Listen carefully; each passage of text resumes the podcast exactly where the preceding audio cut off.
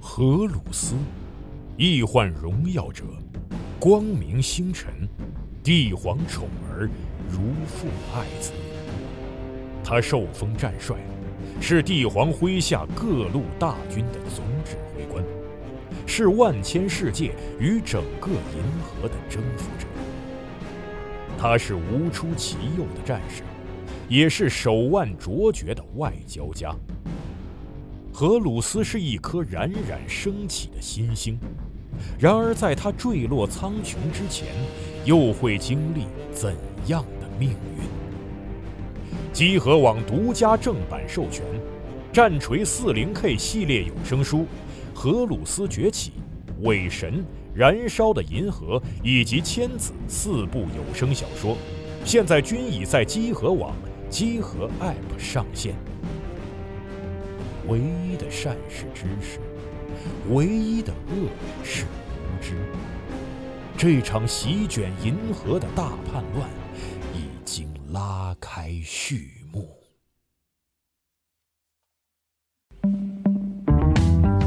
Playback 何度も本当は遠に飽きてる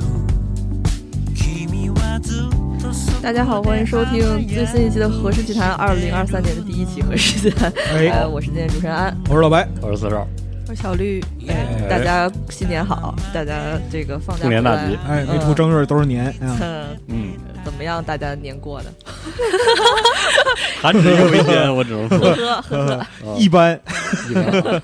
一般。啊嗯 特别尴尬的 一， 只能说一般。嗯嗯，呃，在二零二三年，我们《何氏奇谈》节目还是希望能给大家多推荐点好书啊，哎大家也别忘了来我们的淘宝书店，也叫《何氏奇谈》来嗯看看。呃，今天我们也是准备了四本书，然后给大家随便聊聊。嗯，呃，真就是随便聊聊，真的就是随便聊 聊。呃是这个里面有这个科幻小说，有漫画，也有这个呃比较沉重的话题。这是个的这个一会儿再说。对，嗯，那这个节目开始之前，还是进行我们的一个闲聊环节。今天哎这闲聊环节，本来想聊跟大家聊聊这个大家过年怎么过的，但是好像毫就是无。征求了一下意见，发现没有人愿意 聊真没有啥，一，般特别尴尬啊嗯，主要是没干啥事儿啊， 对，嗯，那属实没干啥。嗯属实没干啥。您呢？我觉得咱俩还算干点什么吧。我我们俩去那个俩 出去边儿玩了是哎海边吗？观哇，去观海赏了一边儿下，啊这么没啊有去爽，天津海边。那也是海边儿啊，哇，大冷天的，不冷 不是吗？对啊，我，不是海风巨大，你确实。对呀，就是是冬天那个海边冷的，他妈的能把人打穿了嗯都。但是好久没见过海了，已经就哦嗯就是那种 对海的向往，已经有点无法压抑挑了。好日子，我我天哪，想想都冷主要也是在在家太无聊了。哦，也是 过年在家太无聊，然后我初六的时候就自己开车去天津找老师玩了。 然后我们再找了一个海边儿，完了那个海滩就是全冻上了，知道吗？嗯就是我的妈全都是冰，然后踩在那个海上，就是 我哇还说到南极了，到南极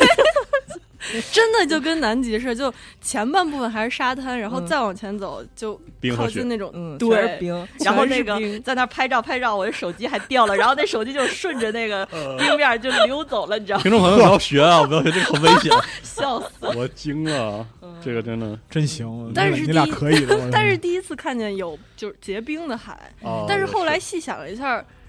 可能是因为他把那个海给圈上了，它不嗯流动了。嗯就按理说海不是按一理直说会有浪，对，它而且不会结冰嘛。按理说很多但是港也就是冬天对不动，也不是渤海，就是有风有动动的的时是候，吗有动的时银候河，真的吗？有啊，我都不记得了，我不知道，那哦它那个潮汐什么的不分会年代的，分年代。哦，有的时候能完全冻啊上，是吧对，有的时候是完全冻上，要不然就是说明代啊，为什么就是那个一到冬天，胶东半岛的人就拼命的在海边儿就是那个防备，哦因为他们会从海结了冰的海上过来，就是关外的，就是、哦，还真是。对关外的哦女真人会会从结了冰的海上哦过东晋来，上的时候，哦东晋朝的时候有人说过，对那地方能走人什么的，是的，厉害哦厉厉害害了厉害！学了点知识。感觉特别科幻，从海上走。是的， 是是，啊对我我啊，我春节去了一趟哦包国，括就是最早的那个就是北美的印第安人，啊说对就是说啊也有可对能是在风洞的时候跨过白令海峡，然后到了北美大陆，是那个时候就是都是路哦还对他真们的来说，对。嗯 但我感觉我们那儿没有那么冷啊，就是 说白白令海峡根本没有那么冷，怎么啊？今年冬天还是挺冷的，是，嗯，今年还挺冷的，是嗯嗯，但是但是在海边转一转，其实也挺好的。你像我们对这种，就只能在家里躺平。然哎后，但是我去了趟国博，啊哦好但吗？但是我去国博的时候，我我那个新冠后后遗症的这个没有没有完全结束，嗯自然而然的，我就差点，死在那边儿，我觉得，哦，我当时在那儿不停的喘，我当时面对那个在国嗯博大厅三里边三国时候的那个七系还是什么玩意儿，啊反正我在那儿不停的喘，然后人家以为你多激动了，对 对一个海报在那儿啃 你而啊对，而且我那个时候我包括我到现在没法戴那个 N95 口罩，哦啊，就是特别憋，然后我就戴一个那个中松的那个面面罩，喘不上气儿来是然吧？后我呼吸是有声儿，呼哧呼哧，然后都没有人往我身边靠，我就站那儿，然后站那个阴影里，然后我就不行了，我找东西扶一下，就没有东西扶，我就搁那使劲儿喘，就很尴尬啊。始终站着是吗？嗯始终找站地着方坐着休息一会儿啊就对，嗯好体一力点体因为体力原因导致春节除了看亲戚，嗯，我看完亲戚就已经累累瘫了，嗯然后在家连玩的游戏都没有，不值一提，嗯，都是那种你知道吧？你在你在没有能量的情况下才能玩的游戏，哦吸血鬼幸存者对 是吧？，还有什么打 iPad 啊，就是不值一提，啊然后嗯导致这个春节过得很平静，嗯， 那不挺好吗？是挺好的。感觉挺放松，，对，就是没啥好说的啊。嗯嗯，嗯，老白有要分享的吗？好吧，大家没有装电脑，躺躺对着，我没啥可分享的。嗯那个老婆带孩子回娘家了，嗯，啊你就在家自我己没。有你没我去我那个春节假期看了五遍《流浪地球》，但是我看了四遍啊，我看了四 遍，看了五遍，我想起来就看一遍，想起来看一遍。啊闲着没事儿是吧？是特好看，也不是闲着没事儿，嗯你看那个就是过年之前，我们咱们点映场，嗯这看了第一遍，嗯，嗯，看完之后总觉得有有些地方不太对劲，嗯然后初二的时候要录节目，录节目又看了一遍录激浪，我们一起然后看，我们一起看了一遍，看完之后觉得我操，比第一遍好。嗯，然后，但是西欧当天背弃了我们，对，嗯本来是他拢的局，这个结果忘他恩没到负义的东西，然后他是给我们买了票，自己看 IMAX 去了。嗯，嗯然后回来之后眉飞色舞吹， 说 IMAX 太牛逼啦，说这那是的我一看这没办法了，嗯再去看一遍吧。然后我我就又看了一在那个英皇那个 IMAX 激光厅又看了一遍，嗯，看完之后我操，C U 没骗我，特别好啊，特别好大，家都去看 IMAX。对，然后。就是看完 IMAX 的时候隔了一天，然后又想看一遍，然后球也犯了，就是嗯你再看，啊对然后跟那个望京随便找个那个电影院，然后又看了一遍，看完之后我太没劲了，我怎么这样？ 因为就是由简入奢易，由奢入简难。确实哦啊，所以就是第五遍又买 IMAX，然后又看一遍又看了一遍，啊那作病了我跟你说是是是，我现在正琢磨什么时候看第六遍呢，我嗯，真是说范球也太逗了，犯球瘾，球瘾犯了啊就身身上有很多精子在爬，你知道吗？我他妈服了啊，打灭，呃打打晕灭打灭了啊，啊，绳之以法了，你再怎么说办真的啊？？啊好好多驼峰鱼在我身上爬，你可真是啊，这个，嗯，大家也可以说说自己在春节干了 什么，然后我没们还想到是啊进入正经的闲是聊吧环节吧。今天其实是正经想了一个闲聊题目的， 哦，前面还不是闲聊是吧？ 对对不起，并不是，为什么呢？因为我们之前不是推荐一本一本书叫《周四推理俱乐部》嘛，对这个英国的一个叫安乐椅侦探类型的嗯嗯推理小说。是的，呃，现在这本书初二了，对，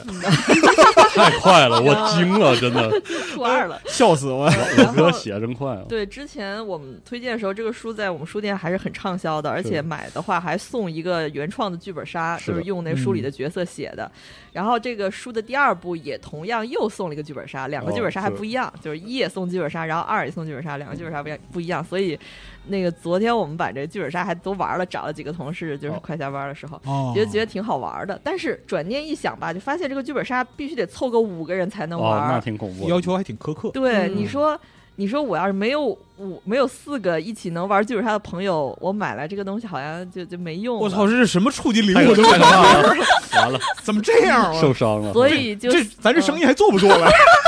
你自己自己一人扮演五个角色也也不是不行。是然后就想到今嗯太天吓我人们了可以聊一聊啊，假如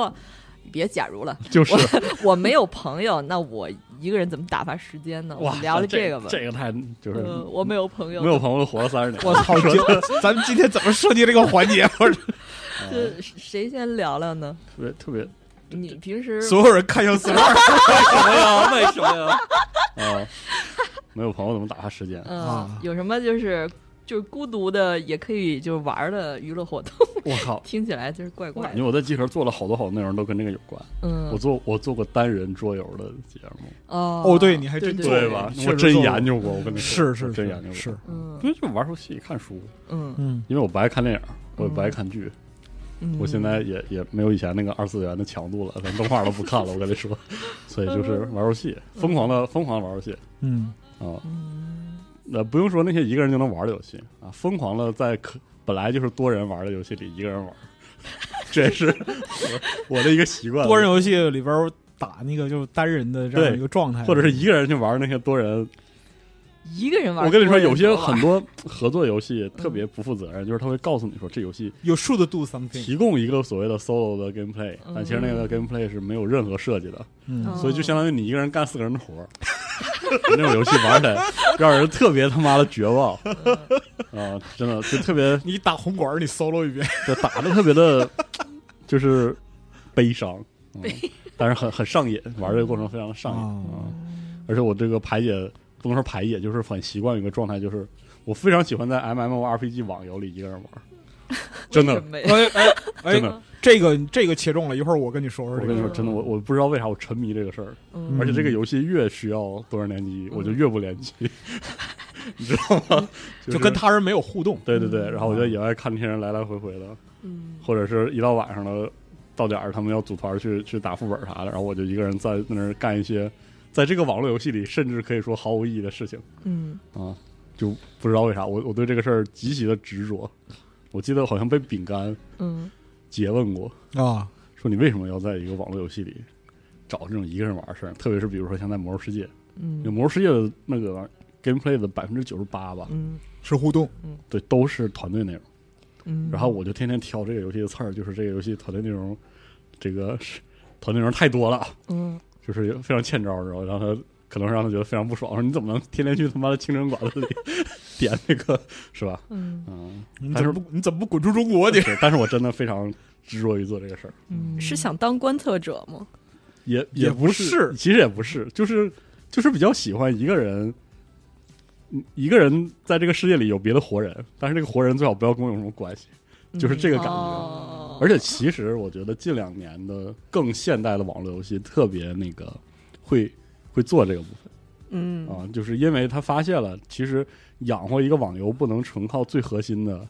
妈的天天零食开荒那批人，你知道吗？嗯这些人就人数打游不戏跟够。上班儿似的。对，嗯还有一些，其实有有大量的人贡献了他那个订阅的那个费用，嗯就是那个在里面看看景、钓钓鱼，嗯，嗯就就干这些事儿的人。就这些哦人能低强度的，对，能养活这个游戏。所以现在有好多游戏，这网络游戏是给这类样的玩家一个空间的，嗯像什么《老古王赖》啊， i 这 p 样 f 啊十 i p f 十四， ，iPad 十四也有这个结构，所以就还挺好的，挺自然的。嗯，真的就那就是太浪费时间了，我享跟受你说实话嗯享受自由呗，就因为你在里面真的啥也不干。要不然呢我打开这个游戏真的是毛线都没干。我以前玩 iPad 十四，把那个剧情做完之后，嗯那我我在的那个朋友那个群里，每个人每天忙忙叨叨的啊，搞房子的，嗯然后刷那个刷宝的，然后打本儿的，嗯，打战场呢，甚至去练钓鱼、练海钓，嗯不说，我每天在里面就发那呆，你跟人聊天吗？ 不聊，不，聊天儿。对，我就在里面自闭，你知道，我就找一个地方自闭，因嗯为在现实生活中自闭还是很很吓人的。我可以打开一个游戏自闭，你知道吗？这个事儿特爽，没有什么道 理，其实没有什么道理，啊，嗯特别特别逗。嗯没，有但是自己舒服就行，对，就是自己舒服。打开游戏自闭，嗯然后还有就是玩单人桌游，嗯，这单个人桌游怎么玩？很，少，有些游戏是专门设计成单人玩的。嗯，啊，像那个《乌托邦引擎》，嗯它就是一个表格，然后拿个骰子你就可以玩， 自己哦跟自己 折腾。但这个我也之前玩过那个单人的剧本杀，哦， 然后呢？感觉怎么样？就是吧，有的时候特想玩，但是找不到任何一个人陪我一起 玩，然后又不想找那个网上连接那种不认识的人，是也太尴尬了。嗯所以就有现在不是有那种剧本杀的 app 吗？哦，就可以找那个在线的人一起，不认识的人一起玩，是但是是就不想这么干，嗯，所以呢，就在那个 app 里挑一个人玩的本儿，哦，还真有这样有有有，自己这对样，是不需要任何的，就是别人辅助，一个人能顺畅的把整个推理玩下来的本儿。哦但一般好，就是好的本儿都都都不是好，都是好好多人一起玩的嘛，然嗯后一个人的本儿就特别无聊嘛。嗯但是就是聊胜于无也是有，然后也可以哦打发打发时间，是有这种我有东西。个类似的体验，是我会去读跑团的 模组，对比这个魔怔多了。我跟你说， 对我就读一下这个事儿会怎么发生，嗯如果怎么样了会怎么样，然后我就自己读一遍。我特别沉迷这个，嗯有一段时间，要观测这个世界可对对能对嗯性是吧？ 嗯还挺恐怖的。我说出来觉得特别吓人，特别变态。我做的时候没有这感觉啊。还说说出来的时候有行点吧变态啊。嗯，安老师平时会玩这个就是单人剧本杀是吗？就实在无聊了，真的是躺到床上，我所有的手游的那个体力全刷没了。我操，这句我 话在挺干嘛？然后打开那还是吃太饱了？这我惊了。 打开那个剧本杀的 app，然后玩一个一个人的本儿，但是写的哦太烂了。看完玩完以后想是写的什么东西，我给他写一个， 就是真的挺无聊的。哦啊，其他的呢？这个一个大人家没有没有说一个人看就适合新境看的书有吗？那种哦大家没提是吧？ 三剑的书，嗯都四叠半上，嗯，《太阳之塔》一个人看一个人看了，对但是也没有多书还能咋书怎么读？对 啊，很多人看呀。对不起，好像问题是这个问题有点有点怪咱这个节目不就是很多人看书吗？呃也也是是啊，嗯。嗯，还有就是嗯自己玩点那种真的是太怪了，只能自己玩的东西，比如说，呃，特别小众的爱好，找不到人一起玩的。嗯，嗯，还再比如说，我打想绳的是，结儿，呃啊， 对，学绳结儿。绳结我，有的时候，我疫情那个一期啊第一年，嗯，二零年吧，打水手节学那个各种结儿，啊，听着特别的然后涩就拿 个绳儿啊啊！不，我说的是那种说求生用的结，我惊了，早知道不说这个，呃我服了，对不起，对不起，我服了。嗯嗯求生用的结，这段别删啊，对，太可怕了，我他妈惊了，这段别删，恐怖啊！呃就是他那个讲，就是《怀斯曼生存手册》里面对那类似里面有于一些那种，就是一个绳在野外打各种就是活结儿、死结儿，然嗯后，方便你扛满足各东种需求什么的。当然用来捆人也是可以西。，是嗯是是，啊，对，捆人也有专门儿我结学的时候他妈的没有那个方向 想，哎，嗯，主要你是学没学过怎么打打那个绞索没有，啊？哦那还挺好学的哦，行吧。嗯还有玩魔方，啊，对啊。嗯，我我之前有学过玩魔方，就是它不是有一个专门的路径，告诉你对不管弄成什么样都能给你正就调过来嘛其。实算法嘛，对，我学不明 白这个。就没学明白，我也学到某中间某一个步骤，比如说中间说你这一面变成一个十字什么的哈，对对 对，那到那个步骤的话，步骤的话可能还能做到，然后后面就越来越越难，越来越难，后面就不会了。嗯，对嗯我媳妇儿最近春节期间和春节前，她嗯她的新的爱好就是玩魔方。嗯我在玩家里玩游戏的时候，她在我边上摆了魔方咔，啦咔啦咔啦，然后越做越快，然后我帮她计时，嗯，然后从玩三阶魔方，隔了两天之后家里多了几个四阶的魔方，然后嗯五阶的魔方，他能摆弄明白，我真是为之叹服，我特嗯别佩服。空间想象力好啊能能玩明白魔方人，嗯他就说啊，你就背那个，你就背公式公式就行，我背不下来那个公式。不行，我玩三阶魔方到最后就是最后结论就是无能狂怒把魔方扔到墙上，对我整不了这个，嗯，对，真是不行。嗯，老白有什么要分享的？我呃一个人的时候，一个人打塔科夫或者什么你你你说点正常人玩的游戏，不是好吧那挺正常的你，说点正常人类玩的游戏，嗯嗯，正常人类玩游戏，仙境算吧，可以啊，仙境传说算吧。嗯哦。我跟你讲，就是说发生我的身上一个故事啊，哦就是那个《仙境传说》第二次停服之后，就是盛大那个哦，那次运营停那个服务停止之后，然后民间雨后春笋一般多了非常多的私服是啊，私人服务器，然后有的私服就是有钱宣传，然后有的没钱，嗯没钱呢就那样就有一天没一天开着，嗯然后我就在其中一个私服暗营扎寨，在里边儿用两个账号，因为一个账号能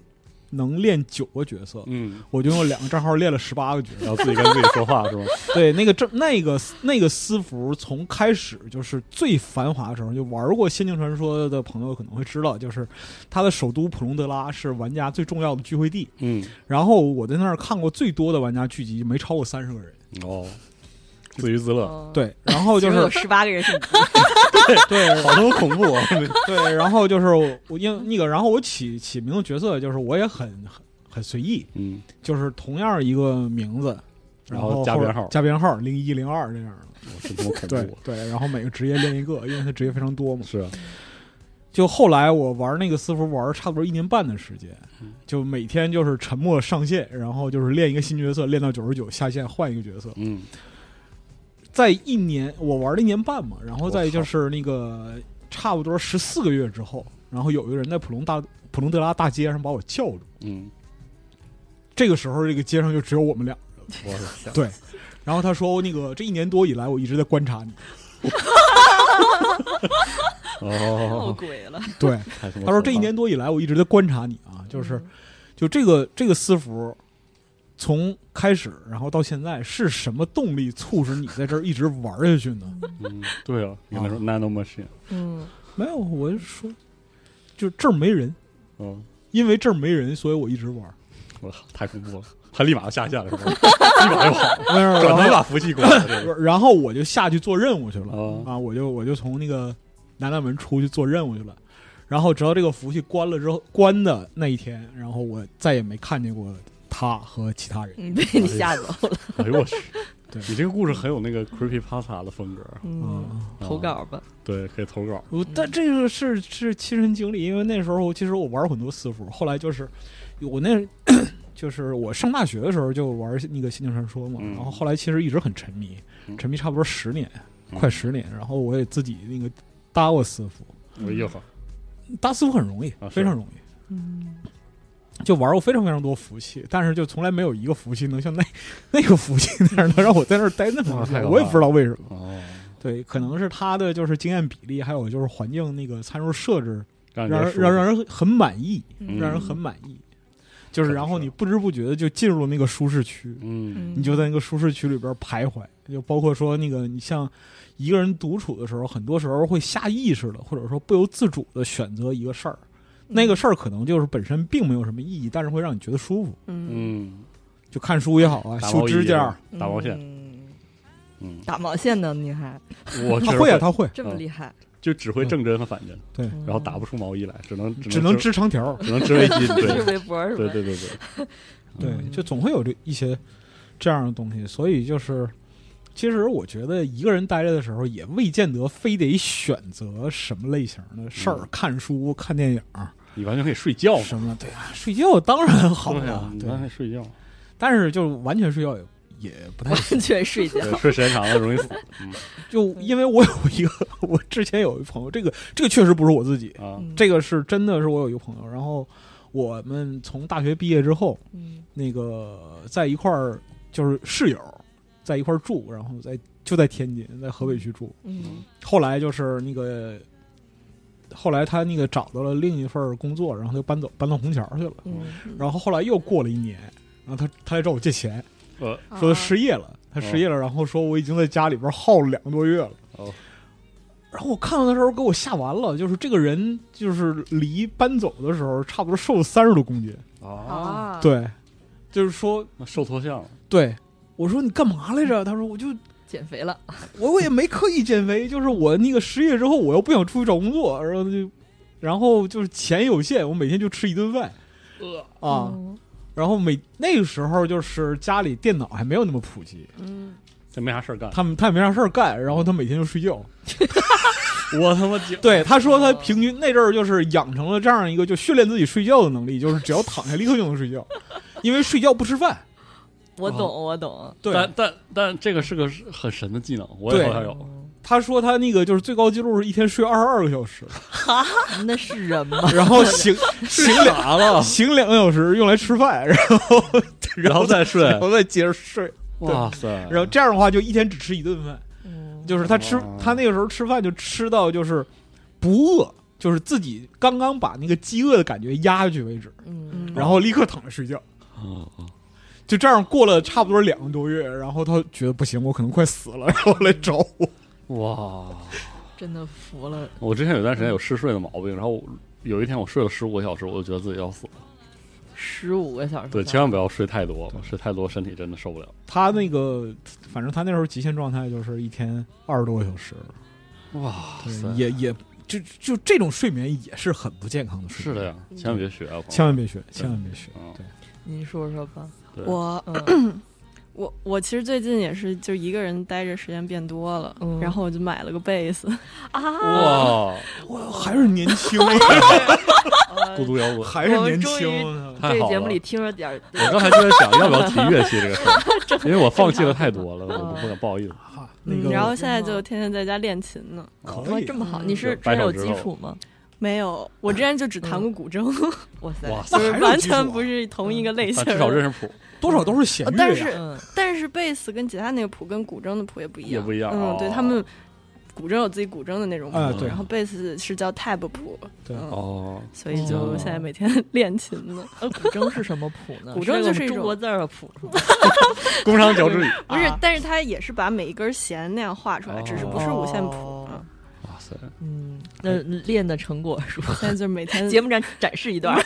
就是我下期节目进行一个 solo 是吧？哇塞，贝斯不行 solo 那太好要了求水平是挺高贝的斯 solo 特别好啊，嗯贝斯，贝斯，因为其实一直都特别喜欢贝斯，就比起吉他更喜欢贝斯。嗯好，就不是有好多那些什么贝斯梗贝，斯笑话。今天我们讲点贝对斯太笑话啊。好喜欢贝斯笑话啊，那那个绿老师，你现在街舞练的怎么样了？ 我这好老啊这贝斯笑话， 我靠，对吧？惊了。是吧？哦，但是贝斯 solo 起来真的太好听了，就是贝斯很喜欢 solo 这喜欢那个低声音音。贝斯 solo 对技术要求很高。嗯嗯，但是就是喜欢那个声儿，对，贝斯就是我现在就是学网课嘛，也也不是说就是报花钱报了一个网课啊，就是 YouTube 上、然后啊哦跟着那个就是嗯嗯跟着这个网课老师学，然后好多那些就是推荐大家去学贝斯、买贝斯的那些网课老师，就是说贝斯比起吉他其实比较好入门，因为它嗯哦哦，对基础的贝斯是只有四根弦，但是吉他是六根弦嘛，嗯所以贝斯比较好入门儿。然后你再慢慢这么，就一开始如果你觉得就是阻碍太大的话，其实很容易影响啊你是啊接下来去往下对学的很多这乐器个。都是这样。对，嗯然后贝斯就因为它弦比较短，所以你其实上手很快，哦但是要真的就是达到很精通或者很厉害的程度，嗯，到后期也很难。对，那但那是非常难。但是对吉他是一上来很难，后面也很难，嗯就一直很难。嗯，对，确实是。是我高中毕业的那年假期，可能一方面是被我妈忽悠，一方面我也嗯是脑瓜子就是不转了，嗯，然后学了一个月的吉他。嗯如 何？没有没有，那当然是没有如何。但是我印象最深的是那个时候我，我刚刚开始看动画，五三二三一三二三是吧？对对 对对对对。然后我就在那掰了个手指头，然后我就就在那儿摆一个横按，嗯，然后就看，就就就看动画，就这样。当时我当时我印象最 深的就是这种， 对对对，就各种各种嗯哎，各种各种奇怪的品，然后就在那儿，对，嗯，这是仅剩的一些回忆了。嗯 我特别佩服会乐器的人，能学明白乐器的人。啊嗨，我跟三儿出差嗯啊，就是有一我有天个口琴，对，有一天晚上他那我哦有个个小口琴，嗯突然哑起来了，就是哑性大哑一下发对， 拿着口琴，然后然后那个时候就他是他新冠刚好，你知对道吧那个？ 时候。好吧， 然后我吹了三 个调儿，然后我眼前就黑了。 我说哦我对不起，我给我笑哕了都。对不起，是那种口琴吗？就是吹完以后像那刚从美国西部回来 那种。十孔的嘛，就是那哦个十孔布鲁斯嘛。对然后就，哎，但当时我特别泄气，会乐器挺好，对，嗯特别羡慕会乐器的人。嗯，那小雨老师这个特别牛逼。我也我也是还在学习中。对啊，能学就行我。也嗯还我在现在都不想学了。我家里还有个哨儿 笛，你怎么这么多呀？对，然后那个就哨儿就是笛就是那个所谓的那个爱尔兰嗯，笛，就是那哦个西笛、哨儿笛，过，嗯哇，那个那个笛子，很多人忽悠你说啊特别容易学这那的，嗯，其实不是。当你不会控制气息的时候，那个哨笛会发出一种极其恐怖的声音。我觉得所有吹奏的东西嗯，对我这辈子都学不会，那不一定，口哨你学也挺容易的。 你学不会。然后就你看我嗯就是因为小时候家里穷，买不起任何乐器，所以现在唯一掌握乐器就是口哨。那还挺牛逼，我连口哨都不会。我也不会，我也不会，完 了，在座唯一会 啊中年了，看到吧？口哨的。嗯啊就就啊！是这个，你看不着调那样，还吹口哨，你看你看这个德行是吧？我嗯以后别说自己会口哨了啊，是不是？他还挺这这个口哨你要吹好也挺难的，其实嗯还真是难度还挺高的，啊就是因因为他对气息考验也是嗯，有时候我就我我一个人搁家，就是比如说洗澡的时候，吹吹口哨啊，，自己吹着口哨之类的，对，娱乐一下，小娱乐，对，有点音音药，对整点整点音 药。整点艺术细菌。啊但是我必须要说，那个最近，呃，我现在住的这个楼里，就是这个小区里嗯有一个、有一个孩子正在那个学琴，然后整个小区的那个业主群就是每天的投诉， 不要拉了，不要拉了，哦，是小提琴 是吧？再拉我就把他妈你妈送走我去。真哦的是，哎但真是笑死了。 说那个我们隔壁，我们隔壁啊那我个， 也想说隔壁的事儿。对我们隔壁就是那个我们有一段时间楼上孩子学钢琴，然然后隔壁在那骂，妈弹的没我好，弹什么呀？哦，是这样那那个我我媳妇会，我媳妇会就是小提琴，她是小时候学，然后又考级的，所以说 嗯她拉小提琴不是锯木头声儿，就是是很很很好听的。好听的剧目。然后 对啊可以这样说。啊，然后我家隔壁，因为那个老房子就墙巨薄，隔音不好隔音不好。然后我家就隔壁是一个每天真的是每天、嗯定时定点会歇斯底里的骂自己孩子的人，我哦然后骂的巨清晰，嗯这个我作证，真的是。我作证。有一天晚上十点半啊，四十二突然给我发，就是微信上给我发一因段为我语们出音，差，你知然道后吗 对我媳妇儿在家，就半夜十点多、十一点多，就把孩子拉起来骂一顿，骂他妈半个脸儿。然后你把就那种手啊机贴在墙上，就能清晰的录到那个骂街的声音。啊然后后来就我就我也受不了了，然后我就跟他说：“你在家，他在骂，你就拉小 提琴，你就拉威尔第，哎，啊，你就使劲儿拉，魔魔法打败魔法对对对是吧？啊，真的，要不然真是没辙，没没辙没辙了。嗯就是已经到早上七点多，我睡觉很死的，我跟你说，而且我戴呼吸机之后，那个我耳边全是那个风声，就是哦跟风箱似的那个，呼吸，对呼吸，这都能给我骂醒了。 你你就说得得多邪门儿那我那我觉得维瓦尔第治不了。对我说这孩子得啥样儿啊？嗯我觉得你应该就是选择一些中国传统曲目，哦你别说春节的时候，这个事儿也是一一个春节中的事儿。春节也在骂，啊，我就啊觉得是过个好年儿吧，求你了。哎呀， 你给他拉那个金蛇狂舞是吧？对对对， 就给他拉个嗯，给他拉个喜庆的音对乐。是吧？王二王二姐私服马馆开店，可以可以可是吧以嗯啊，嗯真是真是得会个乐器。嗯，嗯这种事儿，我觉得人得会个乐器。是但是我我就是这几天也不是这几天啊，这几个月的练习成果，嗯感觉就是要是真的想坚持学下去，还是得有一就是一定时间有一个成就感，呃对，这成就感非常重要，是啊不然就是不然觉对得自对对己坚持不下去对 那那怎么办？孤独摇滚，对，看看看孤独摇滚，看看小孤独。不是就是要不您那个就是赶上咱们五月核聚变的时候，您汇演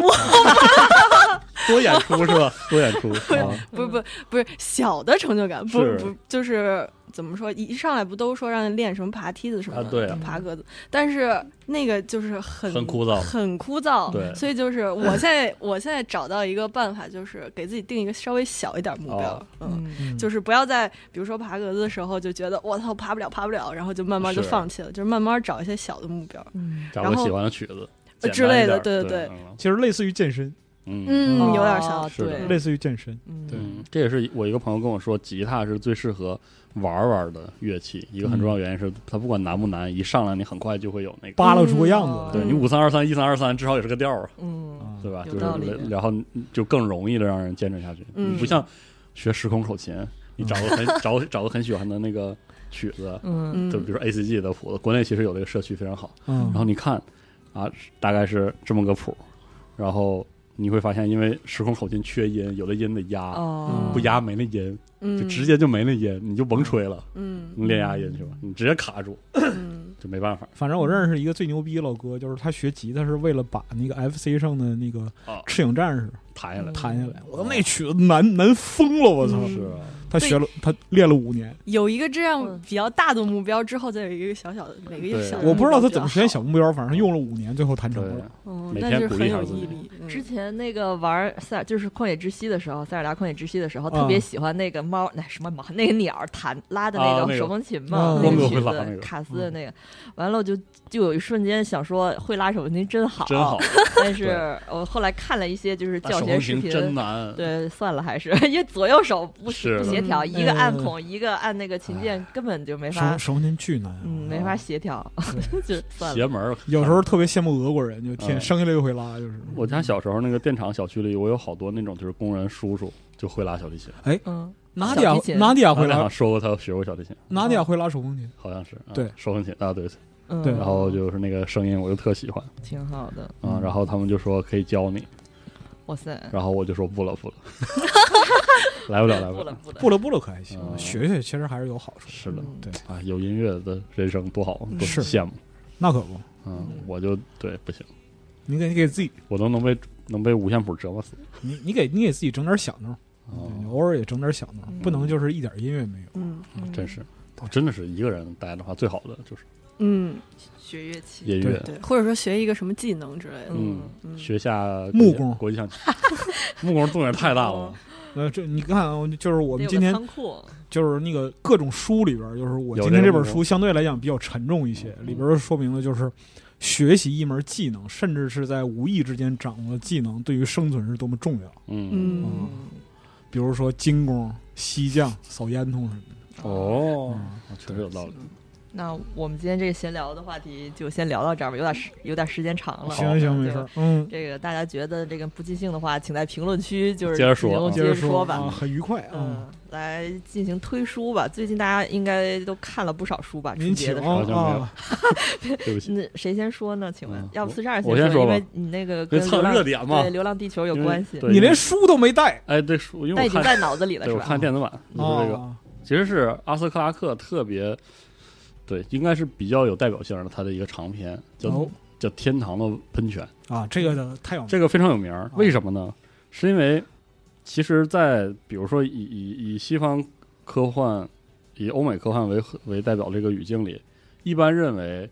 科幻小说当中太空电梯这个概念，哎，明确的围绕着它写的非常非常细的，一般会提到就是这本书，就是嗯《天堂喷泉》然后它这个因为这《流浪地球二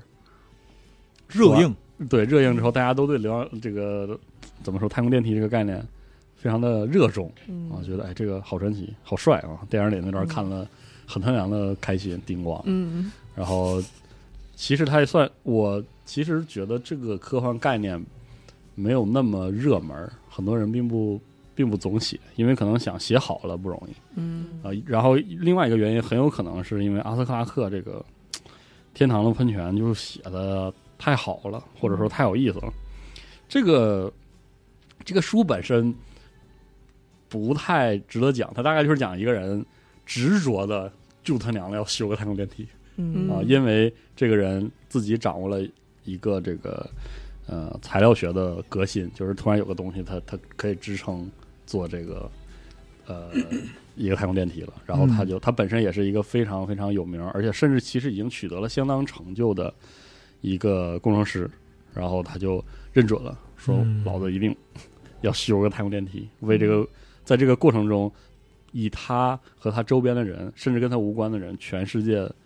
所有的人，整个文明排除万难，把这电梯修好嗯啊，其实就是这么一个事儿。又是个造巴别塔的故事。对，然后但是它非常动人，动人在哪里呢？就是它的那种结构，就是阿瑟克拉克在黄金时代三巨头里，他以一方面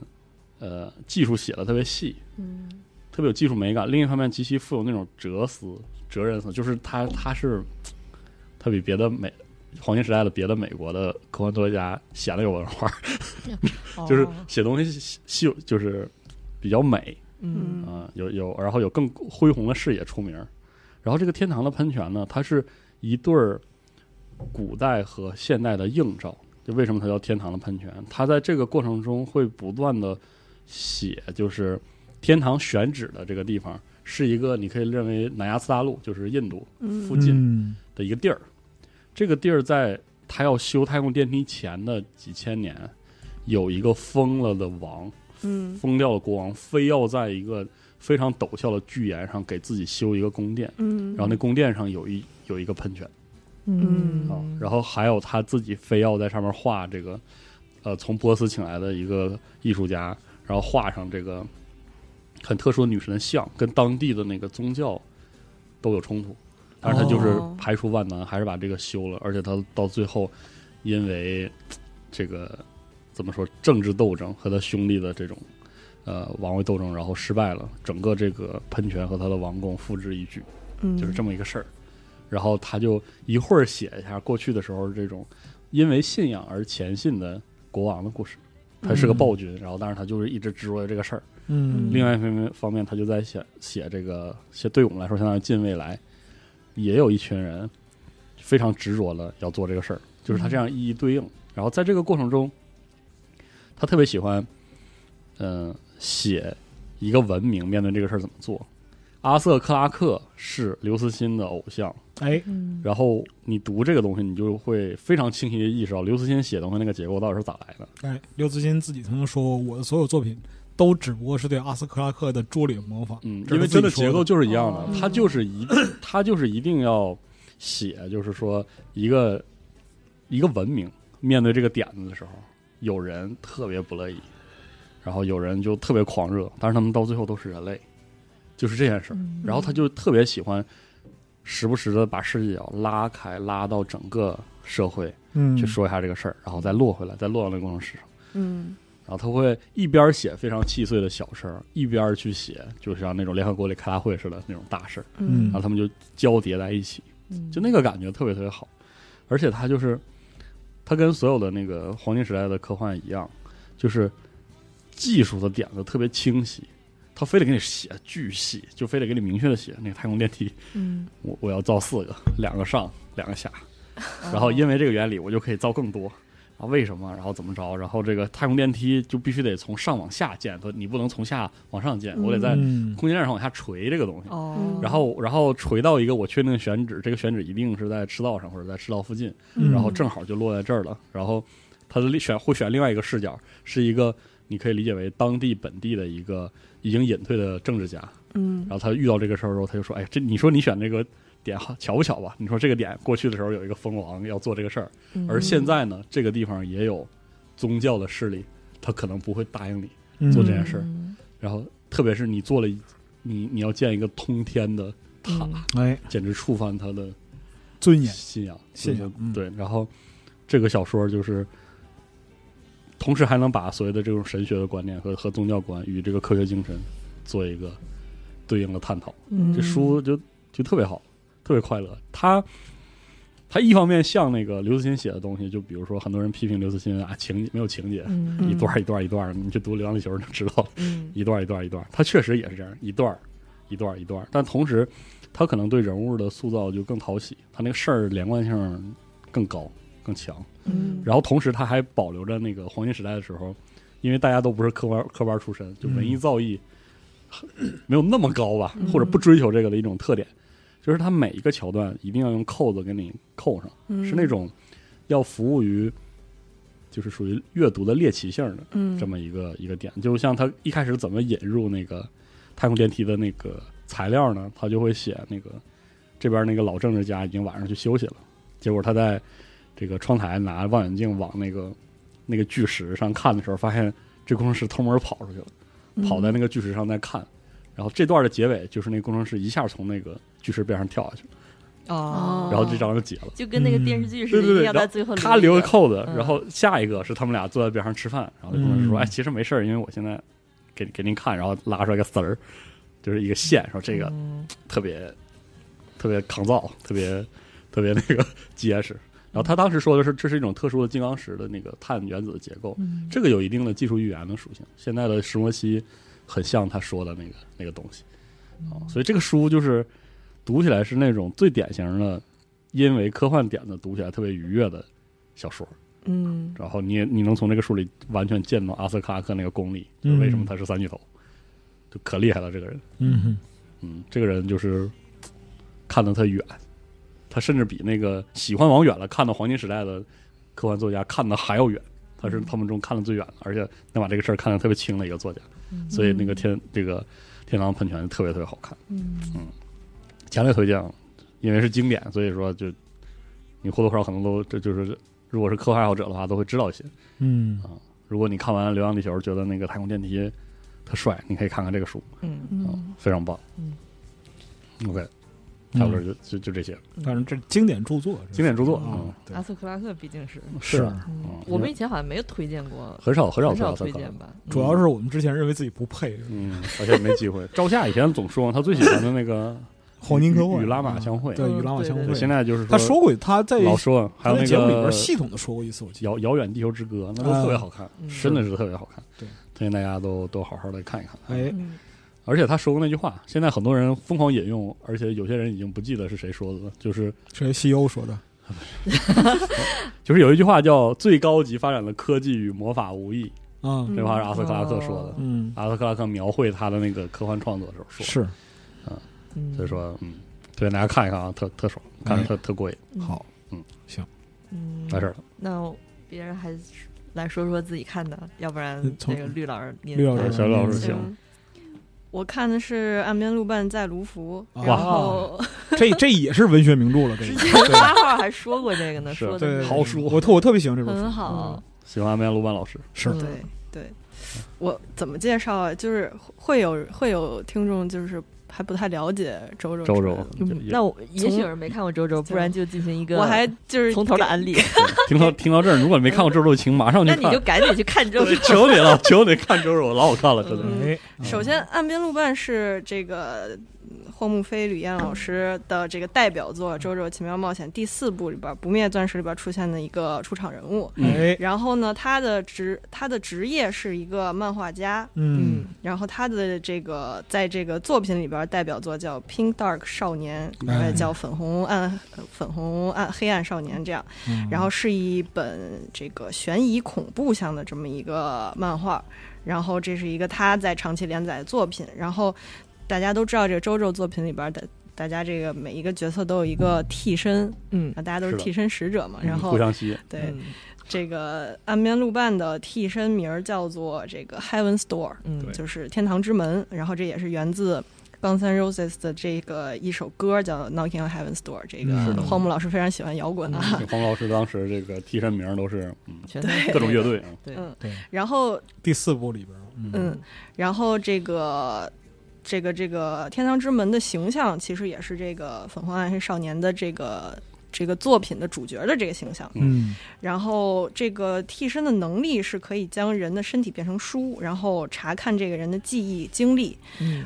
并且可以在他的这个书上面写东西，嗯相当于是一种命令一样的东西。你写下来的东西，他就一定会执行。嗯，比如在作品里边儿，这个哎陆伴老师就是在上面会写，比如说不能对岸边陆伴进行攻击嗯嗯这种，来去化解一些危机。哎，然后这个，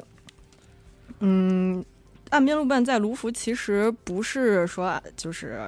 呃，荒木老师第一次拿这个作品里边儿这个单独的角色去画一个番外。其实岸边露伴既一直有一个自己的这么一是的个番外作品，叫《岸边露伴一动不动》。嗯，还有是电视剧呢，对，还有对电视剧也有动画。嗯然后是从九七年开始，这个荒木老师开始第一次以嗯这个自己这个周周里边的一个单独角色为中心来画的一个番外向的作品，但是其实不能说以岸边露伴当做一个主角儿，更多的是其实是以。怎么说？以岸岸边露伴作为一个讲述者的身份哎去讲他述经历那些事儿，对是的，嗯他身边的这些事儿，然后嗯，他就是是以这个陆伴老师以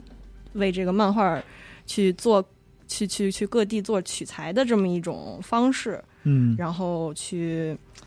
去去去描写他在这个取材过程中遇到的一些怪奇嗯事件。是因为这个人物真的是第四部第四卷出来之后最人气巨高，最嗯最有人气的一个人物了，嗯，嗯，然后跟这个周周本身不太一样的是，其实岸岸边露伴在他这个遇到过程、遇到这些事件过程中，最后也会经历危机，但是这个危机并不是别的替身使者造成的，而是更多的是一些我们有点说不清楚，有点像都市怪谈一样的这种莫名其妙的一些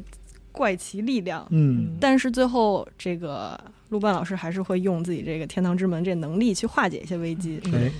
所以就是，嗯，每一篇作为一个短篇来看，其实也是非常好的，对，嗯但特别有是意思跟对跟周周本身又不太一样，嗯是一种周周本身就是打来打去嘛，然后打的非常狠嘛，嗯那 对他这个不是，嗯。然后这个《岸边露伴一动不动》现在是已经出了大概十集、十篇左右的这个小短片，然后在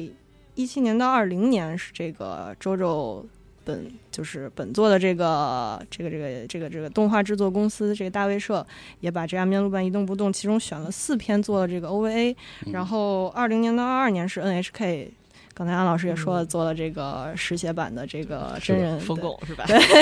然后是没有说的没有说的是这个高桥医生演的这是个的岸边露伴，嗯，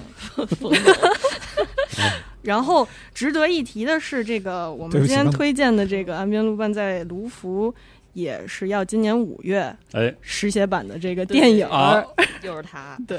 这，同班人马嗯还是他拍摄，还是他嗯就我还天是演了个真人版电影，我现在一回忆，真不是，我现在脑子里边就完全是就真实冯巩使出天堂之 门，里确实有点像， 哇，越说就是越 像，把那个把路人的那个脑子打开，然后翻页上面写“我想死你们了嗯还还有快板声是吗？真可怕！”，我嗯太太吓人了。嗯嗯因为阿曼阿曼路曼这个人物真的就是让人印象太深了，嗯而且他一一定程度上他也是这个荒作者岛作者荒岛化之身己体对所以这个人物特别的这个人有一戏定他妈和恶魔达成了契约，你知道吗？嗯就是不但把自己画在就是漫画里边，而 且而且还那么帅，而且那么合 适，然后而且然后自己还那么帅，然后你知道多少还 吗？是那谁配的音？那个塌房了，别说塌房了了，别说对不了，起别说了，对不起英俊向红，英俊你给我向英俊向哎红，你给我记住，嗯啊全都应了全都硬了。啊！这么一想，硬荒了荒木老师说的其实是就是《岸边露伴嗯》，其实是他哎呦理想这么中严的重这个， 那个漫画家的那对个他那个理想中样漫画家一种状态子。是的，嗯嗯，所以所以他的那个以他这个角度去经历事情这个事儿，确实非常值得看。嗯嗯，嗯，和乔乔和乔家的这些大老爷们儿完全不是一个路数。对嗯，乔家大院是吧？对对，完全不是乔家大院是个故事，特别好。啊其实乔乔乔的呃漫画的简中版，我们也之前也卖过是的，但我是的们都没有做过节目，好像嗯，就感觉不知道咋说要，第整三一期部、第四部好像都有。对对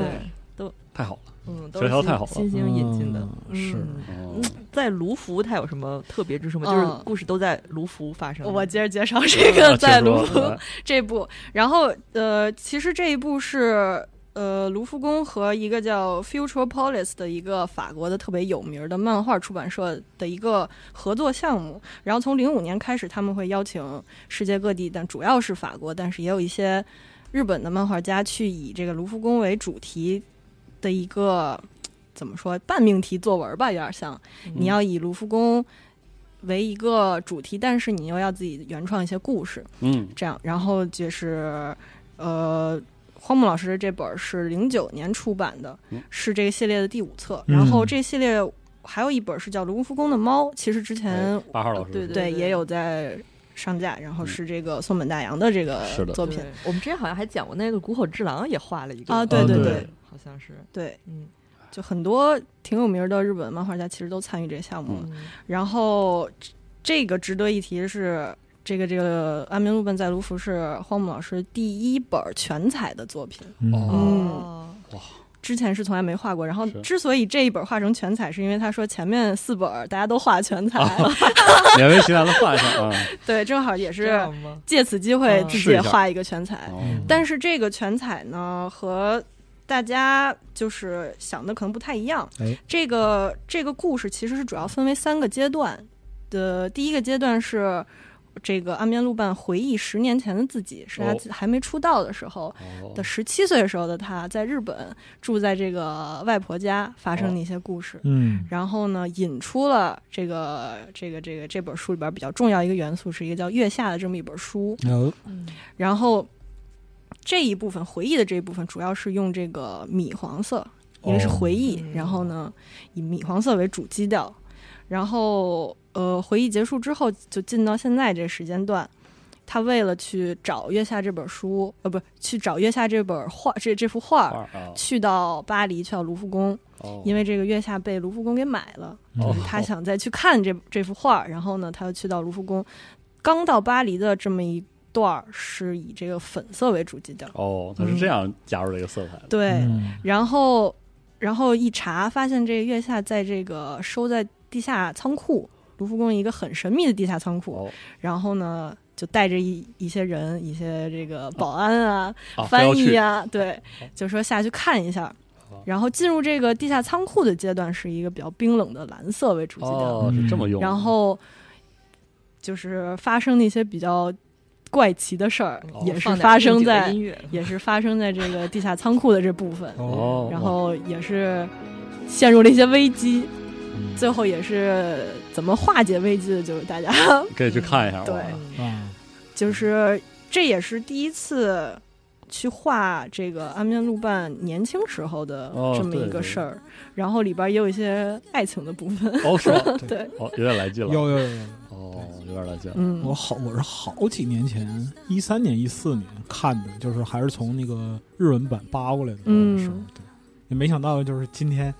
也能能在卖国内了啊嗯我对靠能在国内出版，真的是太棒了，是的，嗯，然后这里边儿书里边儿，其实东方仗助、康一还有这个，哦，都来，对，对，都有出现，嗯稍微出现了一出小现点啊一下儿。哦，聚一聚，就客相当串客于串， 对，找个机会聚一聚，相当于对，因为毕竟那个 第四卷，我特别喜欢他那个日常感嘛。嗯我也是，哎对，然后他就有那个最喜欢故事虽然结束了，日子还日子还得过过，那嗯感觉特别好。嗯，嗯所以就是，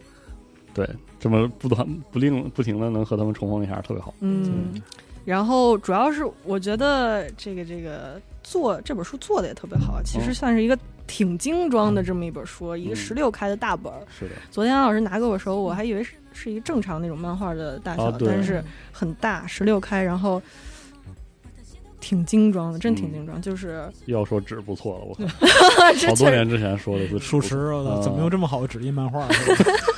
确实 那值值得好吧？黄木老师值值得，得值得。对，嗯，然后就算我觉得，就算之前在网上看过的朋嗯友，也可以买一下，收藏一下。嗯是非常好。然后没看过周周系列作品的朋友，其实也可以买也来可以体看验一下，一它毕哎因竟是为个独立的故嗯事，嗯，对，对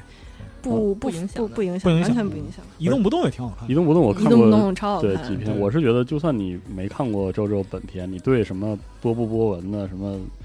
能力什么的没什么概念，其实你还是能看。嗯，他的那个他引导的其实很好，对那替身的使用也没有太那个，对，就是粉丝向，嗯就真的很见功夫。嗯。推荐大家看一 下。但是这部里边周周力也很很充足，是哦，那对，全是造型，是吧嗯太爽了！对，各各种摆是吧？对超百哎超百，超 摆，可以。大家如果没有看过周周，请务必看一下，哎，真的嗯，好，就不知道如果那个拍动画的话，那个配音还是不 是原来配音了？该换了是吗？嗯我想死你们了，别吧， 又要提这个，嗯又来了啊！啊，好真是嗯，好，啊嗯，有还有要补充的吗？请请看，请看啊，请疯狂的看，请狂买疯狂的看嗯，但它上面有标一个这个适合十八岁及以上人群阅好读，哦，好的，太好了，嗯，嗯好最喜欢这种。暴露了嗯就喜欢这样。啊！嗯，我那下面我这个比较沉重，所以放在最后吧。那行，其实啊我今天看的书跟老白那个主题也许有意思相像，因为我这本书的名字叫《现代死亡医疗如何改变生命的终点嚯，哎》，然呀后，也不是什么轻松的话题。严肃探讨了，是不是？啊对嗯，嗯然后呃，这个书是我年前的时候编辑寄给我的，因为我本身也也不是对这类书特别有兴趣吧，但是他就是说，哎，有一个新书，要不然你来看一下，因为最近这种议题比较火，是呃。而且刚好我在过年的时候看了两本，就是另外的，呃，虽然跟这个风格不一样，但是也是探讨这个现代人死亡的，是讲那个老独居老人死亡类型的啊，书，孤独死是叫那个在熟悉的家中向世界道别，是那个上野千鹤子的。嗯呃，然后看完那个书之后，就觉得，哎，是不是也看一下美国人对现代死亡的认识呢？然后就读了，呃，编辑推荐的这本叫《现代死亡》的书，它作哎者是一个巴基斯坦的医生，叫叫叫什么来着？ 叫海德瓦莱奇。呃，他是在巴基斯坦上的医学院，然后又现在在美国，呃，当呃大学在哈佛医学院，我记得应该是，如果哇没，那记很错厉的害话，啊！呃，当副教授也是在那个杜克大学，好像在呃杜克大学，我看一下叫什么医疗中心心脏科医师，总之就是一个一线的医生。哦，呃，而且他年龄不大，他是零九年大医医学院毕业，然后就现在在美国，所以其实呃这个书也挺新的。完了，我看完的第一反应就是，就是还是有一点沉重的，因嗯为这个书的特点就是它的行文有一点像那种呃现在就是那种国外的畅销书，然后它罗列了很多很多的案例。呃，它这个书里分十三章，每一章讨论一个现代死亡的议题吧，嗯，每一章有一个议题，然后呢，这个议题里罗列了很多很多旧的案例，然后还有他自己作为一个一线医生的一些经历，嗯然，后看起来有点累，说实话。嗯嗯呃，易读性，我就只能说肯定是不如上野千鹤子的那那种书，哦那个那种书特别轻松，全是口语。嗯，但是它有自己的呃有趣的地方，就是它的呃资料非常的详实，而且非常的丰富。然后这里面探讨的议题，因为它不是分了十三章嘛，然后探嗯讨议题又包括比如说。呃，安乐死应该执行呀，然后护理应该家庭化还是专业化呀？然哎后呦包括这个死亡机制、死亡如何界定？因为以前的死亡跟现在死亡的定义是不一样的不一嘛，样对，嗯比如说以前可能这个科学还不发展的时候，觉得哎心脏停了就是死，现啊在可能觉得哦脑死才是真正死，或者是等等等等怎么样？嗯还有包括就是重症的护理，然后自杀的伦理，还有包括赛博遗产的续存是否有利哦类类似所我有操，的这些这一章问题。我要好好 看看。硬盘是吧但？是他讲的不不是是你你死完死完了怎么你的砸浏览电器脑的缓事儿 存，你知道吧？啊，我出事儿了。你感觉你要死之前要有一个 file save 把你浏览器缓存清 了。对其实我也是看到这个赛博遗产这一个下词儿来劲了是吧我来劲了，然后我啊 就去看了他，但是吧，他讲的不是那个你死后要不要砸你电脑这个问题，肯定要砸了，好吗？ 啊不他是讲的是就这个无需探讨啊。对他讲的是这个 SNS，就是社哦交媒体账号。如果这个人以前在用，那么他死亡之后死了之后，那么这个账号应该去如何处理？类似这种的、嗯哦这种的议题。呃，说实话，这些议题都不是特别新或者特别有新意的议题，嗯因为其实嗯嗯多多少少我们大家都知道，比如说探讨安乐死、探讨死亡权这些，嗯我们多少也都知道。但是因为这个作者实在他的资料是太详实了，是呃，而且他一罗线医生嘛，对他罗列了好多历史资料，所以我感觉，呃，如果你有兴趣想了解一些过相关的医学知识或者是一些医学历史类的东西，你可以去看，又做一个消遣的读物也是可以就的。真正的严肃知识嗯对是吧？呃，我举个例子啊，就是啊我就很快速地举个例子，但是我可能就是说的比较快了，就是其中第四章讨论那个关于死亡权的案例，我印象嗯一直都是就是觉得看完以后印象特深，就是吧，他说这里面就讲了一个真实的事件，可能是七十年代，哦一个美国的女孩儿，她就是突然这个发病，然后就成植物人儿了。然后她呢是没有亲生父母，就是她的养父母跟她一起生活嘛。然后她的养父母就看着她只有七十磅，大概六十几斤，就是已经、因为她不能呃吃饭，什么都不能动，然后就天天躺那儿靠这个呼吸机和输送营养那样、哦，那样生活。那么。她父母就觉得，那我就给你拔管儿吧，就好像那个意思，哦我给你拔管儿算了。但是，呃，她父母没有这个权利，只有医生有权利决定你这个病人拔不拔管儿。但是医生不给你拔管儿，是因为医生害怕就是你起诉我谋杀，嗯然后这个双方就较量，因为他的父母就觉得他这样活着没有任何意义，然后也救是的，不没活质了。量而行。对，然后当时的医学条件也完全就是没有办法把他救活。嗯，但是医生呢，其实也知道这个现象，但是医生就是因为害怕有医疗纠纷，所以不能拔管，因为怕起诉。是啊，嗯怕我们是最后你要说我谋杀担责嘛对，嗯怕担责。然后就是他们的双方就进行了一个旷日持久的一个官司，就是打了很长很长时间。反正没有人在乎茶馆的人 是吧？我发现呃了，，就是，然后最后就是呃，引起了各方的关注，就是包括这个死亡权。如果一个人完全丧失了这个自主思考能力、生活能力，嗯那么这个死亡权究竟应该由谁来掌控？就是包括这些哦是啊故事，嗯，就就是这个最后说最后谁说大夫拔，就是这个啊，对对。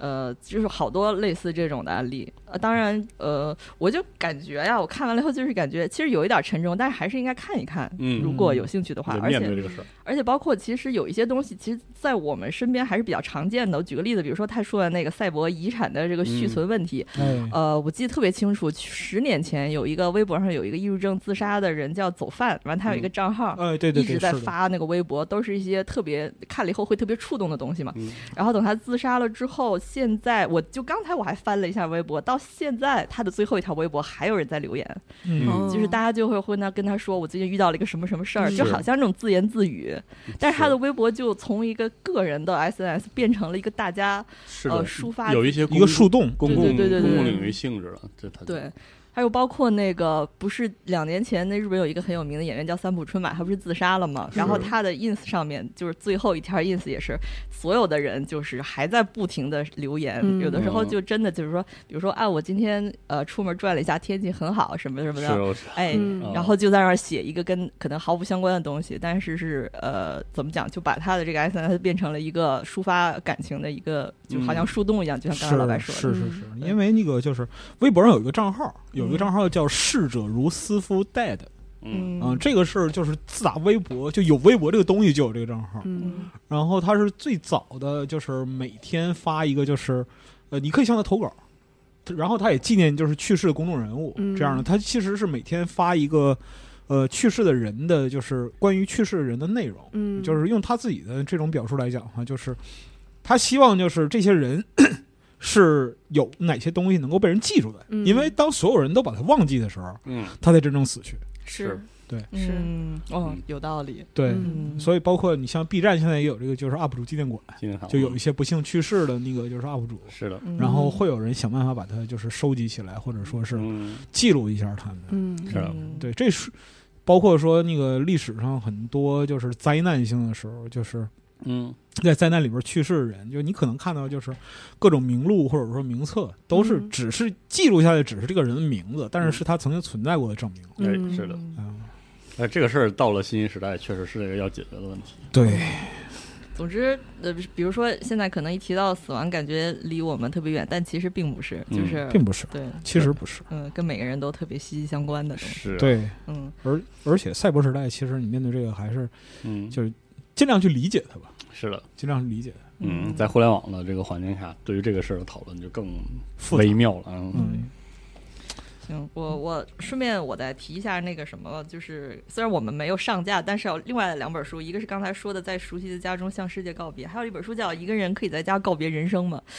这两 本书都哦是、，再上结合再结合一下，就是我们之前还推过一个韩国人写的，就是遗物整理师对对啊，对我是对遗物对整理师，对对，呃，其实就现在市面上这种类型的书也挺多的，就是嗯有的可能行文比较呃，就是严肃，有的比较轻松，但是我觉得呃。这些事情最后还是就没有什么要避讳的，大家都、嗯呃可以了解一下，感觉对还就是挺能启发的，启发到你活着的人的一些心情、心情或者一些想法。是的嗯嗯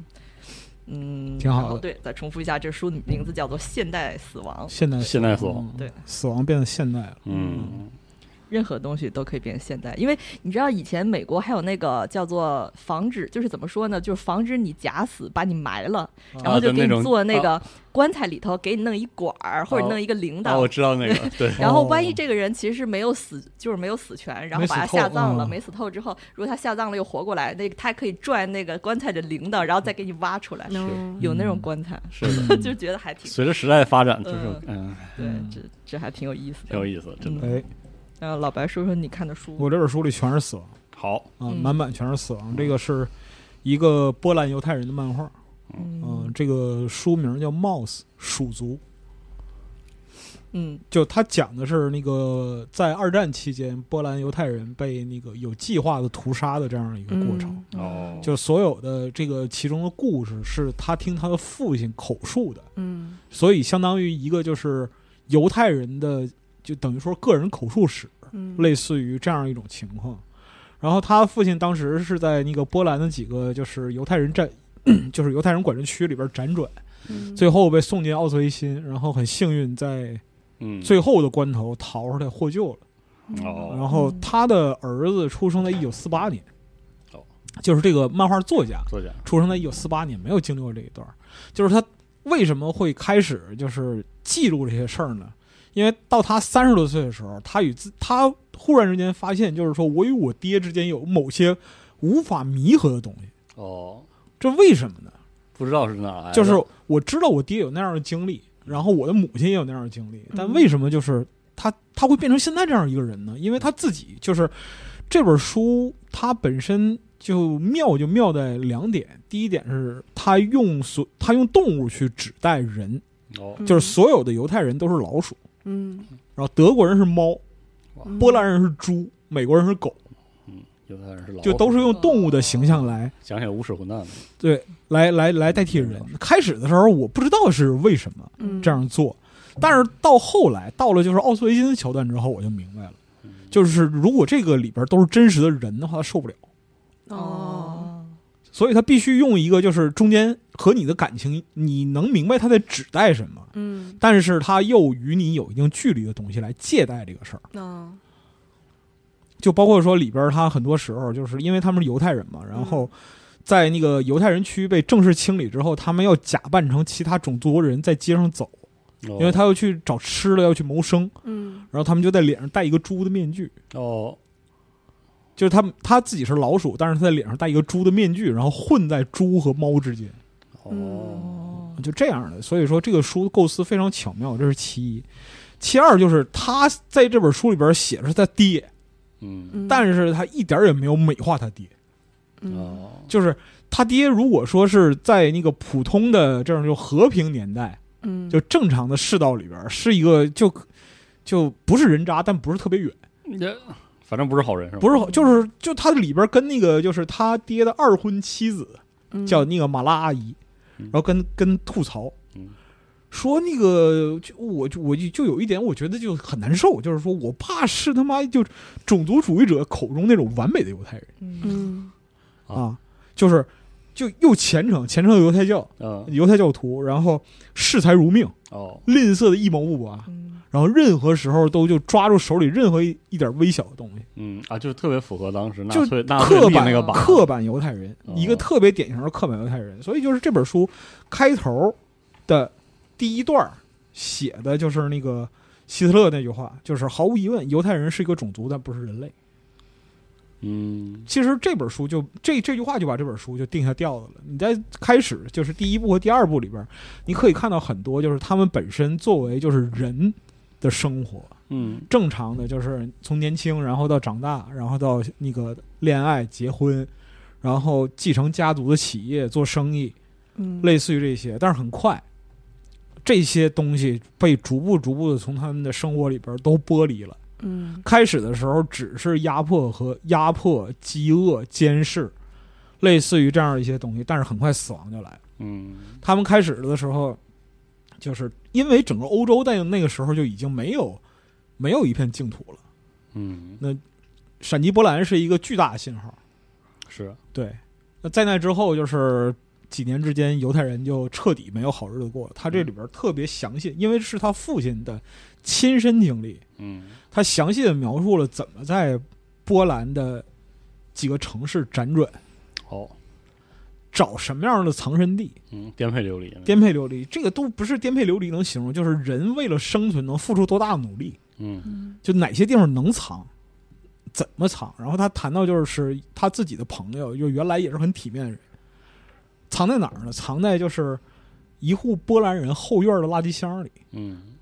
那垃圾箱，你就是你掀开之后呢，那是倒垃圾的地方，但是它是它是假的嗯，底下有一个隔板儿，嗯这个隔板儿隔住了差不多两平米的空间，嗯，然后就然躲后在里面，里边躲着一家三口。哦，然后想起了一个电影叫《乔乔兔》，然后那个斯嘉丽·约翰逊演的那个，嗯就是呃帮助犹太人藏在他们家里的那那哦个情景有点像。对，嗯，然后那个垃圾箱后边有一个暗门，嗯他们只能在晚上出来透透气。哇塞，太难了，然后就是他和他的太太，嗯包括说那个想尽各种办法把自己的孩子送走，嗯但是孩子其实最后也死在外边了。嗯嗯然后他和自己的太太睡在牛棚下边干草里，躲在人家后院里。最后就是，即使是在这种情况下，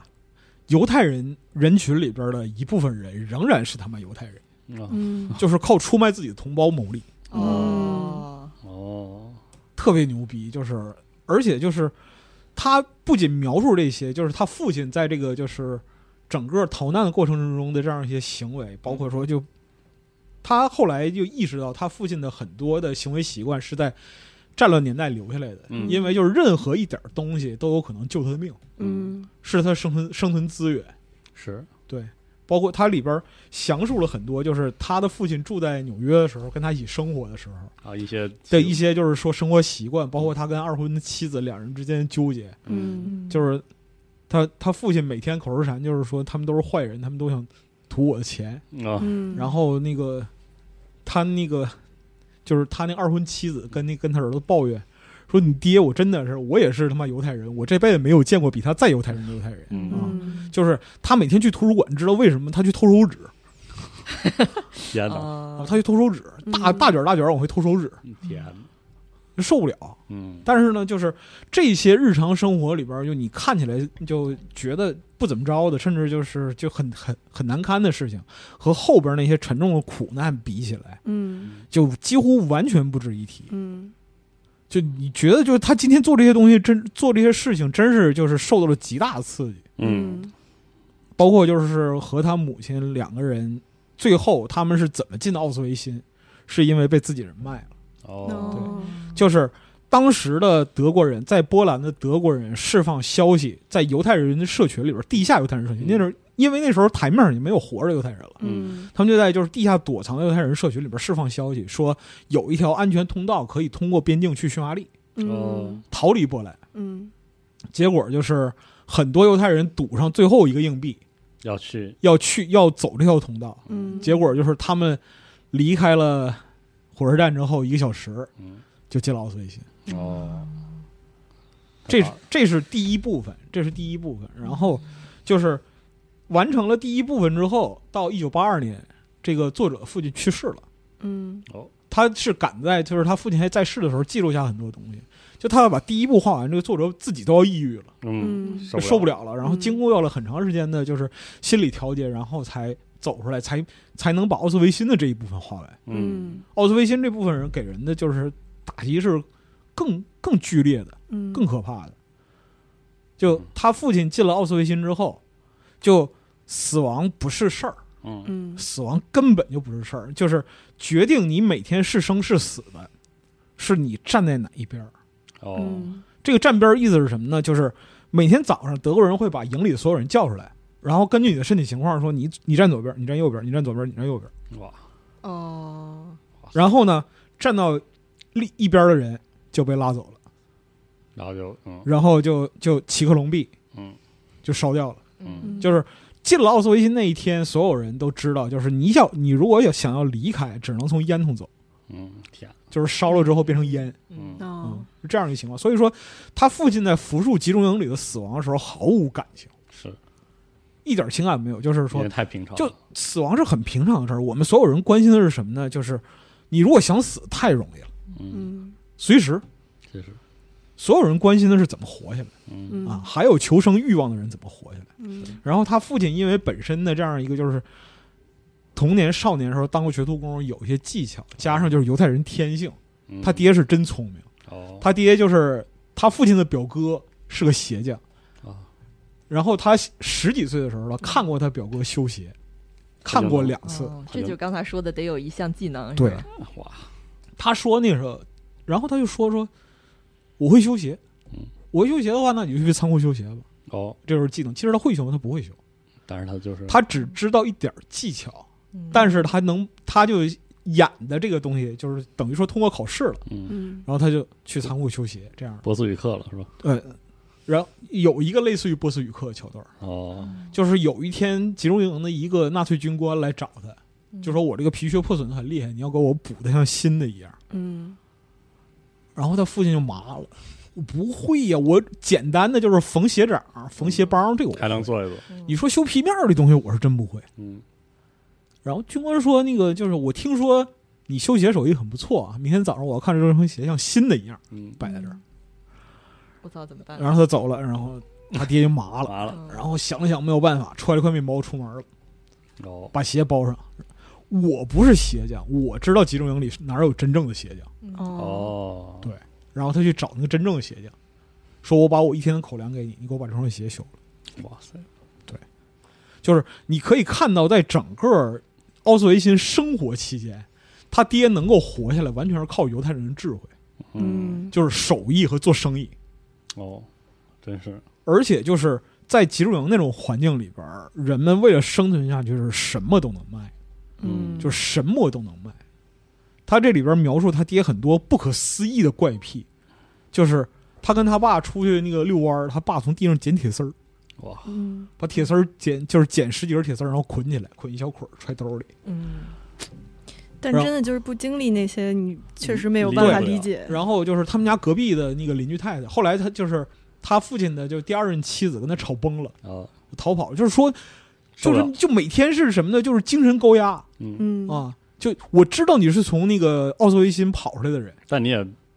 你也就不拿来也不折是磨说，但是我很我很理解你，我非常非常理解你，但是我跟你一起生活，我就像在奥斯维辛里一样，嗯嗯就这种感觉，就是精神高压到这种程度。太难了最后就非常受不了，然后都跑了。跑了之后，就是他们家邻居太太来照顾照顾他老父亲，哦嗯照顾了一天，回去跟他儿子说：“我说我说你爸真是个牛逼人才，知道吗？嗯就是今年年初，我看着他拿了一盒新火柴拆了封，嗯我刚才去给他做饭，我看着这火柴还有五十根儿嗯嗯啊，嗯，精打细算就经已常经习惯这种，不是。然后就是说，就我我进了你们家厨房，然后发现那个就是天然气灶，就始终在点着，是小火。”哦始终在点着，问说为什么？你知道你爹怎么回答我吗？啊说我租这个房子的时候已经包括燃气费了，我一定得给他花我真的服了。哦啊嗯真是服了太牛逼了。但是你可以看到，就是他老爹就是靠在集中营里边攒下了每一块面包，嗯嗯就是每一点点生存资源这，么活下来那么活下来的。就身边人是就你都不能说是批量的死，嗯是真的是就字面意义上成吨的死，嗯因为奥斯维辛是一个用工业化手段来无差别屠杀种族的地方，是的嗯就这就是一百一十万人。嗯然后呢，就是奥斯维辛为什么会被做一个典范，不是因为他杀的人多，其他地方杀的人更多。是奥斯维辛作为典范，是因为他完全没有任何情感、人性嗯嗯，和同理心的，把人类当成其他的物件去处理。嗯是的，就是他们开始的时候，就是没有进奥斯维辛的人进来之前，可能还在幻想，嗯，就是说这儿到底是一个什么样的地方。进来之后，人很快就明白，这个里唯一的目的只不过是让他们按照计划去死。嗯，嗯很恐怖的地方，就是你什么时候死呢？你早晚是要死的，嗯但是你你的死亡要在这个计划里边。嗯还有就是包括说就被烧掉啊或者什么的，就饿死人的饿死不是就是说突然饿得断气儿了，嘎嘣倒地上了，不是是的，人的饿死是慢性死亡。嗯就我前面那个你那个一天睡二十小时那朋友，啊我当时觉得他就是在饿死的边缘了，你知道吗真？是，就饿死不是说那个饿到断气儿，饿死是因为营养不良死的。嗯，嗯就真是，他这里边说，就是你进奥斯维辛，很快你就能看出来，就是新囚犯和老囚犯之间的区别，因为它是啊系统性的，嗯他是系统性的崩溃，咬一个咬人系统性的崩溃。可怕，然后呢，就是纳粹在波兰境内还有其他集中营，是，你像比克瑙，哎对比克瑙是什么地方？是奥斯维辛的看守去了都受不了的地方，嗯，就更残忍一些。是的，所以就是最后最后到四四年，犹太人们就是奥斯维辛要被苏联人解放了嘛，嗯然后最后一批的囚犯侥幸逃出来没有死的嗯，被转移回德国境内的达豪。嗯到那个纳粹彻底败亡的时候啊，这些犹太人四散就逃回自己的家乡。嗯这个时候其实都不是十不存一的问题了，是百不存一。嗯甚至是千不存疑。就是你走在战后街上，见到的人基本都认识，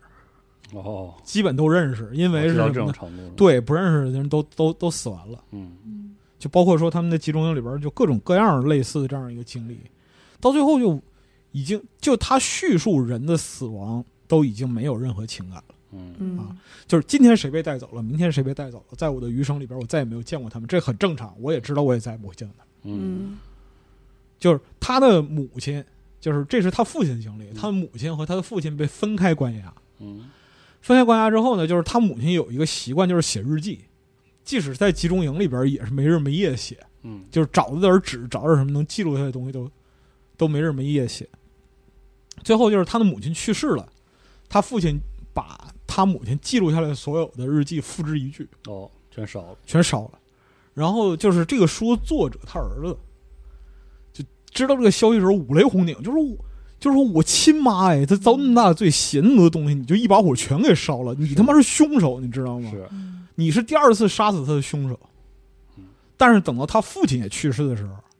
他就有所感悟，嗯就是说，就是那种那种特别巨大的痛苦不应该留存在我们记忆里，嗯，嗯就至少对于亲人来说不是。真的有它的道理哈，，对，就是他父亲临到一直到死都在强调是就多么爱自己的，就是第一任妻子，嗯，嗯就是这个作者的母亲，嗯甚至跟他的二婚太太都说，都这样说，就就是直接说，就是说你跟我在一起就是为了我的钱啊，就是你永远比不过我的第一个老婆，那啊啊这但是呢，你在我心中也不是毫无位置。啊！我在桌上摆满了我第一任老婆照片，也摆了一张你的照片。好吧，嗯然后他第二任太太说：“我谢谢你啊，我是受不了嗯了，啊，所以就最后也掰了嘛，嗯嗯就这样。就所以说，你看到就是一个年代对于人的摧残，对于活人的精神摧残是一种什么样的一个状态？嗯就是在动荡年代，求死很容易，嗯非常容易，是甚至没有人会记得你。嗯，对，还真是，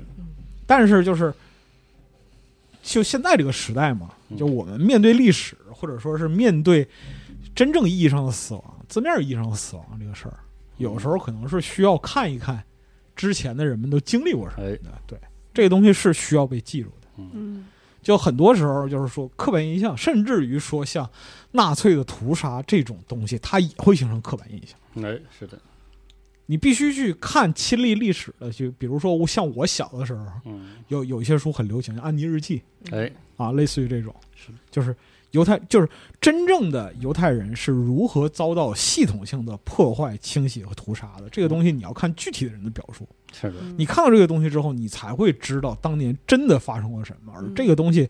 这样的事件就发生在每一个人的身上。嗯，这就好比说张春如，张春如做那个南京大屠杀的这样一个史料调研，最后自己受不了，因为什么？你只要是个人，最后都受不了。嗯，因为那是具体的人的事，但是具体的人，就是包括后边奥斯维辛这个桥段，也而且作者本身他是个漫画家，嗯他画工极其厉害。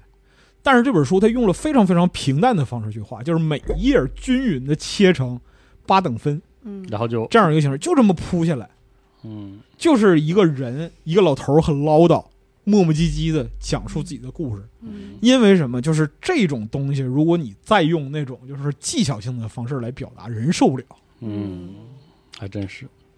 你给那个打个比方说，你给焚书录一个特写，嗯，那谁受得了？谁都受不了。嗯就是他这里边描述，就是那个运死人也是一样，一一一页切八格，嗯然后几个代表犹太人的老鼠推着车子进去出来，进去出来，嗯，就这样。是，但是就是因为什么呢？因为在当时屠杀就是家常便饭，嗯这就是他们所面临的历史。所以就是这本书其实获得非常高的赞誉，它是九二年普利策奖。哦，九二年的，九二年普利策奖，然后被誉为就是将漫画引入严肃文学的殿堂，嗯，因为这本书其实字儿和画的比例差不多，嗯哦，就是也是漫画形式，但是你看它啊对字话、儿确实多，对话非常密，嗯对话是非常密的，里边就是每、哦，它全是靠全是靠对话串起来的。嗯嗯，你看就是你看它分格非常规整，嗯嗯就不做这种就是特别炫技的这样一个表达，但是它讲述的是一个就是真实历史嘛，真是厉害，就所以真是厉害，当时那个《独立报》给的评语就说，说这个幸存者的故事残酷而真实，未经修饰，无法回避。人们常说大屠杀就像核战争一样，其恐怖程度吓退了艺术家们的想象。但斯皮格曼推翻了这个理论，嗯就是他也他只能选择就自己能接受的方式，把就是发生在自己亲人身上的那段历史真实的表达出来。嗯，记录下来，只能是记录下来，包括说一些那个坊间流传，然后他爹说这是这是什么叫流传？这是真的。嗯什么叫流传？就德国人怎么治波兰小儿夜啼，拿脑袋往墙上撞，哇塞，就是直接把那个孩子脑袋在墙上摔碎就行。天啊哪，说那个就是集中营里边有一面墙，上面涂满脑浆，嗯我亲眼，见过。嗯，嗯非常惨烈了，然后他爹说这话跟吃崩豆一样，他儿子在旁边，我操，受不了，受不了，嗯，就这样。所以说，你看这个东西，其实你需要去理解当时所在的这样一个情境是什么样一个状态。嗯就它是一个很沉重的话题，但取决于就是你以怎样的心态去接受它。啊，嗯然后你如果说你看了这本书之后，然后你对这个历史有兴趣的话，也可以去找找其他史料，毕竟这个史料是非常非常全的嗯，对好，啊，就是这本儿嗯，哎，很牛逼，嗯嗯这本真是没想到是这样的，对这这个特别牛逼，嗯对这本书真是特别牛逼，就强强烈推荐，强烈推荐，强烈推荐，嗯，嗯，感谢安老师给我推荐这本书，没有没有，感谢您，啊嗯哇，都是缘分是吧？都是缘分，都嗯都是是缘分都是缘分，看书也是缘分。是的，嗯嗯，那行，今天我们这个节目就结束了。哎，好很嘞沉重啊， 对，是到最沉后是是沉重的，但是都是沉重的很好的结尾啊作品。嗯嗯，是，的，那就再次给大家拜个年啊，嗯对，没出正月多少年，那对就下下期再见。下期再见嗯，，嗯大。好家拜拜。拜拜拜拜。